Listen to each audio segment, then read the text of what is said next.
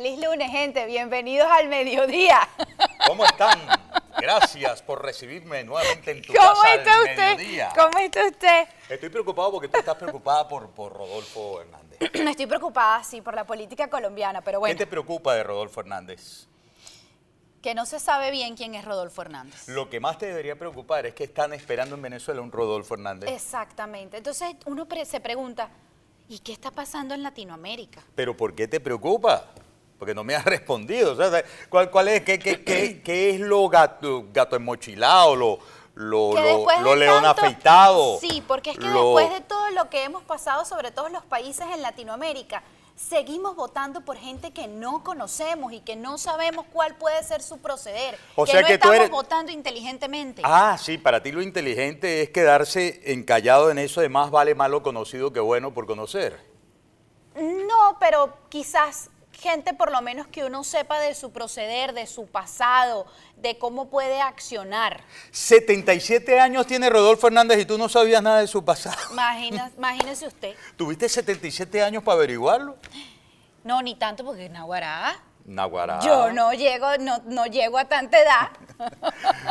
Bueno, yo no sé por qué le entramos a esta cosa así. Debe ser que estamos un poco turbados por el operativo. Por el- que por nos- ayer, que- que sí, sí, estuvo sí. muy chévere, pero... Estamos todavía movidos con este tema de los números en Colombia. Hombre, yo no me había sentido tan colombiano, vea, como todos estos días. Sí, señor. Ni por fronterizo que soy yo, que soy el Táchiro. Pero es, Es que nos ha interesado tanto, ¿ah? Es verdad, es verdad. Sí, sí, sí. Usted está más cerca de ese país. Miren, Cúcuta ganó, pero arrasando, pero llevándose por los cachos a Raimundo y todo el mundo, Rodolfo Hernández.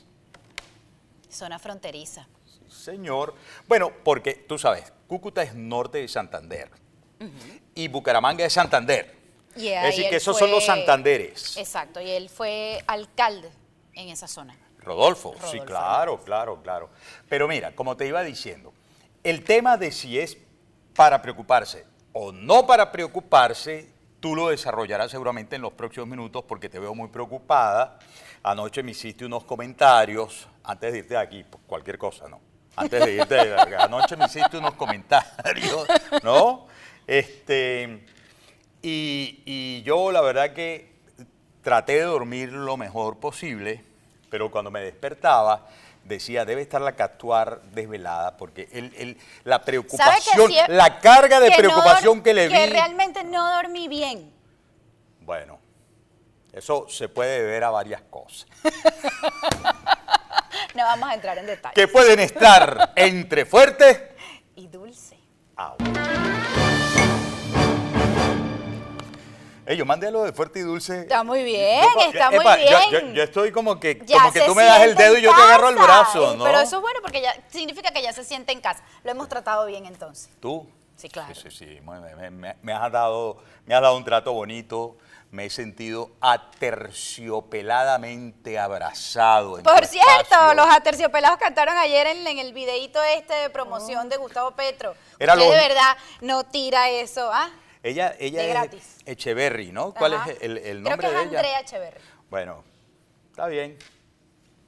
Ella es la que Baracunata. Digo, la de la canción. Baracunata. Esa.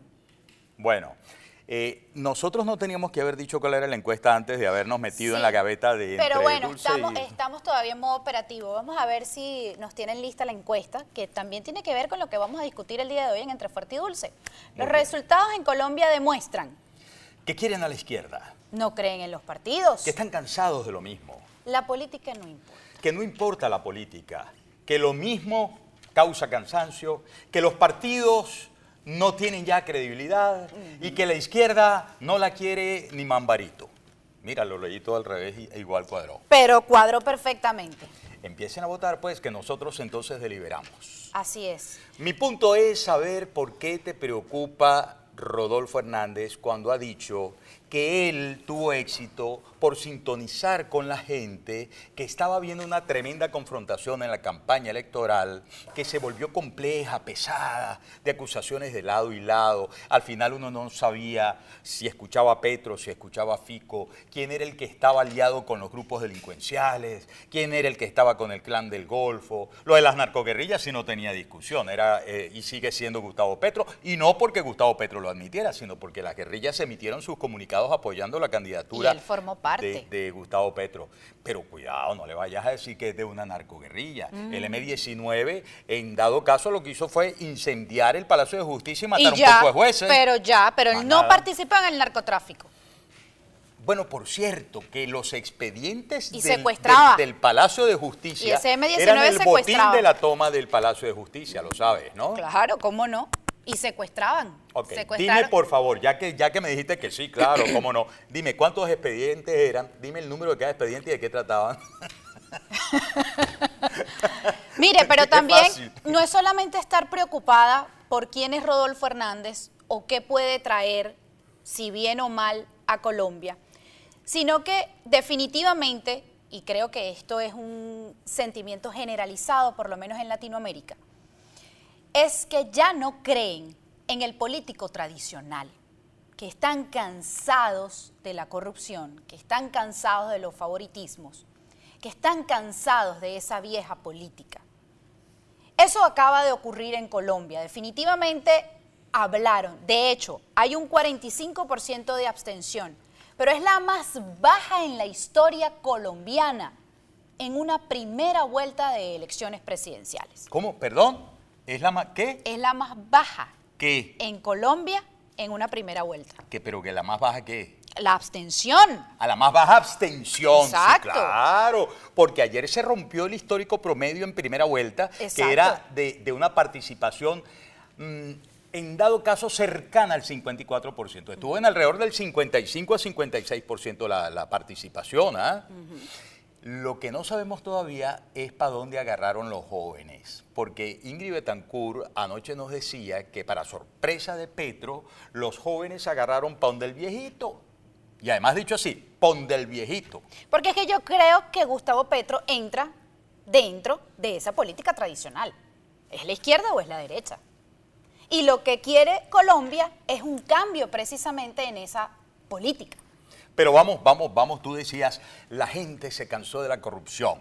Gustavo Petro ayer en su discurso señalaba, ¿cómo puede este candidato de TikTok con frases elaboradas para TikTok decir que desde TikTok va a luchar contra la corrupción cuando fuera del TikTok en las cortes va a ser citado por un caso de corrupción que no es un chiste de TikTok? Le afectó el tema de que el candidato Rodolfo Hernández conectara precisamente con esa gente que usa TikTok. ¿Qué está diciendo que le, que le afectó a quién? A Gustavo Petro. Bueno, Gustavo Petro le va a tocar hacer TikTok. para, para- para comenzar. Podemos Pero- traer a colación el caso del Salvador, de Nayib Bukele. Ah, bueno, Nayib Bukele. Bueno, un espérate. presidente joven que no se identificaba con la política tradicional, que venía emergiendo, que se eh, conectó precisamente con la juventud por el tema de las redes sociales. Y ya vemos qué está pasando con Nayib Bukele ¿Qué en El está buscando Salvador. con Nayib Bukele? Y él es de derecha. ¿Qué está pasando No, con Nayib no, yo Bukele? lo dejo allí. Yo ah, lo dejo sí, allí, tú sí yo quieres. allí. Primero, que con todo y lo que me siento muy bien tratado, en la mesa, con que me siento puesto muy bien mesa, tratado. ¿no? Me saca la piedra que tú estás hablando conmigo, yo volteo a pararte, entonces tú sigues, y ustedes saben. Y entonces sigues meleando, meneando tu melena para ¿No allá. Y yo, me la y yo corté? ya no sé por dónde ¿Pero no hacerte vio que me caso. la corté? Pero ¿qué pasó con Nayib Bukele, que le está poniendo mano dura a los delincuentes, que ha reducido la delincuencia? ¿O lo que te preocupa es el trato con los medios de comunicación que están amenazados Sí, claro. ¿Por qué está usted aquí? por Bukele? No. No, ciertamente. Ya hablando en serio, para no jugarte al humor negro desde que acabo de llegar, que es un chalequeo inaceptable para tu, tu- No, tu no, esto- dulzura esto- conmigo estos días. Mira, Es muy bueno llevar este tipo de debates así. con humor negro. Claro. No sabes en la que te puedes meter, Jessica Vallenilla Catuar. No sabes en la que te puedes meter. Bueno, mira, pero ciertamente hay que este, guardar mucha atención al comportamiento de esos que emergieron, como hace mucho tiempo emergió en el Perú Alberto Fujimori, que con su cambio 90, mira, vino del... cortando rabo y oreja y sorprendió y ¡pum! se montó en la presidencia y entonces derivó en dictador, en violador de derechos humanos, etc. El caso de Bukele, sin duda, hasta el, el senador Bob Menéndez, por ejemplo, senador demócrata, presidente del Comité de Relaciones Exteriores del Congreso en Estados Unidos, lo mete en las mismas menciones de Nicolás Maduro, de Daniel Ortega, No de Miguel Díaz aceptan tener Canel y. Bukele, ¿no? No aceptan tener una oposición, ese tipo de personajes. Ok, pero, pero, pero tú crees, ¿de dónde sacas que Rodolfo Hernández pueda ser así? Bueno, él ya ha dado ¿Qué dio? No me voy a, no me voy No, a, no, me ¿qué a dio? meter- ¿Qué dio? no ¿Qué fue voy- lo que dio? A ver, ha sido señalado porque incluso no quiere a los migrantes. Y esto es bien delicado, sobre todo para nosotros, para la comunidad venezolana, que reside en Colombia y que se fue escapando de un régimen comunista. O sea, que tú dices que Rodolfo Hernández es correr el peligro de una Claudia López, la alcaldesa de Bogotá, no con, sé. contra los migrantes. Lo han catalogado en mucha gente, incluso hasta de racista. Pero si nosotros acá tuvimos a un analista, usted estuvo conmigo, creo no sé si fue el jueves o el viernes precisamente. ¿Dónde y este a qué hora? analista, Y este analista, vamos para que le recuerde, le voy a decir, y este analista colombiano decía, ¿cuál es el programa de gobierno de Rodolfo Hernández? Luchar contra la corrupción, él lo ¿Qué dijo. ha hecho? Ni siquiera se ha presentado en los debates presidenciales. Pero ¿para qué ¿Por complicarse con tantos temas? Él dijo, la gente quiere lucha contra la corrupción y dejar la politiquería. Abierto, así, abierto. Y no hay una medida ¿Cómo? ¿Cómo? Abierto, así, abierto, abierto, abierto. Así, voy a luchar contra la corrupción. Eso es muy, eso es muy amplio. ¿Te parece? Deme una medida más simplificada. ¿Cómo voy a luchar contra esa corrupción, por ejemplo? Bueno, vamos a hacer una cosa, para no quedarnos en Colombia, y obviamente que lo de Colombia está de espanto y brinco, se abren tres semanas para la realización de la segunda vuelta, las precisiones hay que pedírselas a Rodolfo Hernández, ayer le preguntaba yo a Ingrid Bentancur sobre lo que serían las relaciones con la dictadura de Venezuela, y asomó que se normalizarían las relaciones consulares y que habría un tránsito hacia una relación de Estado a Estado, lo cual a mí no me gustó de entrada para nada. Ella se despidió diciendo, bueno, tranquilos, quédense tranquilos, dígale a la Catuar que está allá arriba quitándose los cabellos, que tranquila, que tranquila, que ella es una caterita muy linda, que le queda muy bello su, su, su look, que por cierto no Yo has agradecido quien te hace tu look, no has agradecido quien te hace tu look y tú lo haces siempre al comienzo de cada programa. Porque entramos parece- en el caliente del no, operativo. pero me parece muy, de- muy descortés y yo no tengo la culpa si estás caliente, eh, tibia o fría, no sé.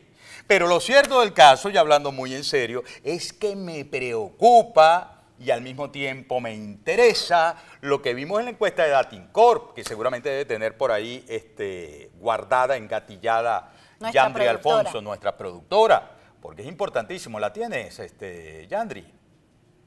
Si no, voy asomando yo adelantando lo Adelante, que dijo Datincorp. adelante, adelante. Mira, primero, sobre cómo se declaran en Venezuela las personas. 13% y fracción chavista. Opositora, 14% y fracción. Eso quiere decir que están de igual a igual. Mira, pero ya le va a dar aquí, aquí está, mira. Este, ah, mira, este dato es importante. Están mejorando las cosas. 54.1% dice que en algo están mejorando, 42 dice que no están mejorando. Pero vamos a la pregunta número 2, Yandri.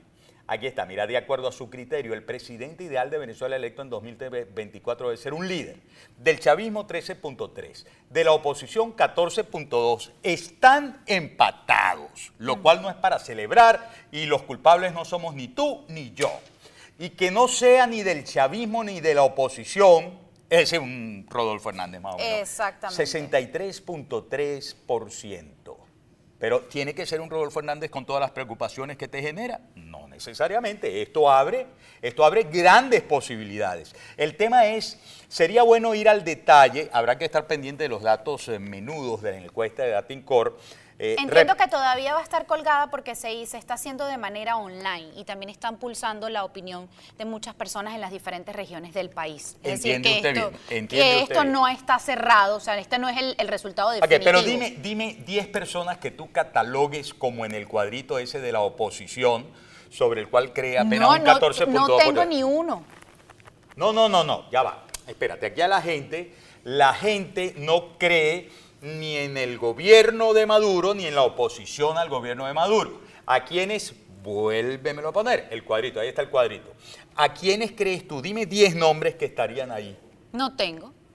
No Diez- conozco. diez- perdón, 10 nombres de personas en las cuales no crea la gente, lo que te estoy preguntando.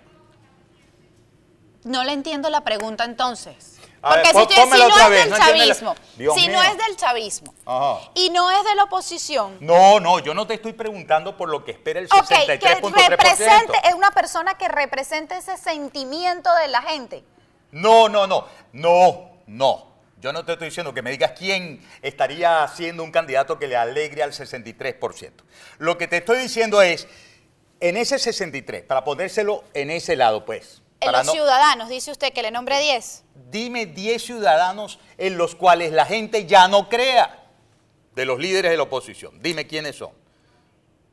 No, la, la productora Dime, está dime, como dime. yo, la productora ya, está como ya yo. la productora Yandri Alfonso dijo Capriles Leopoldo. Ajá, ¿quién más? Henry la Ramos. productora dice Henry Ramos. Aquí, dale un micrófono a Yandri, por favor.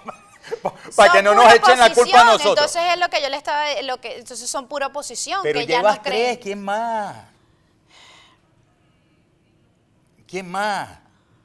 Ustedes, ustedes dejan abierto Juan Guaidó. Juan Guaidó van cuatro, pero yo te pedí Deme, diez. deme usted otros, deme usted el resto. Piense, a ver. Ah, uy, deme el resto, ¿qué es eso? Vamos a la pausa mejor para que tú me expliques la pregunta, ¿qué es eso? Y que deme el resto. Vamos a la pausa y ya venimos. Esto no, se ha, no ha cerrado entre dulce y fuerte.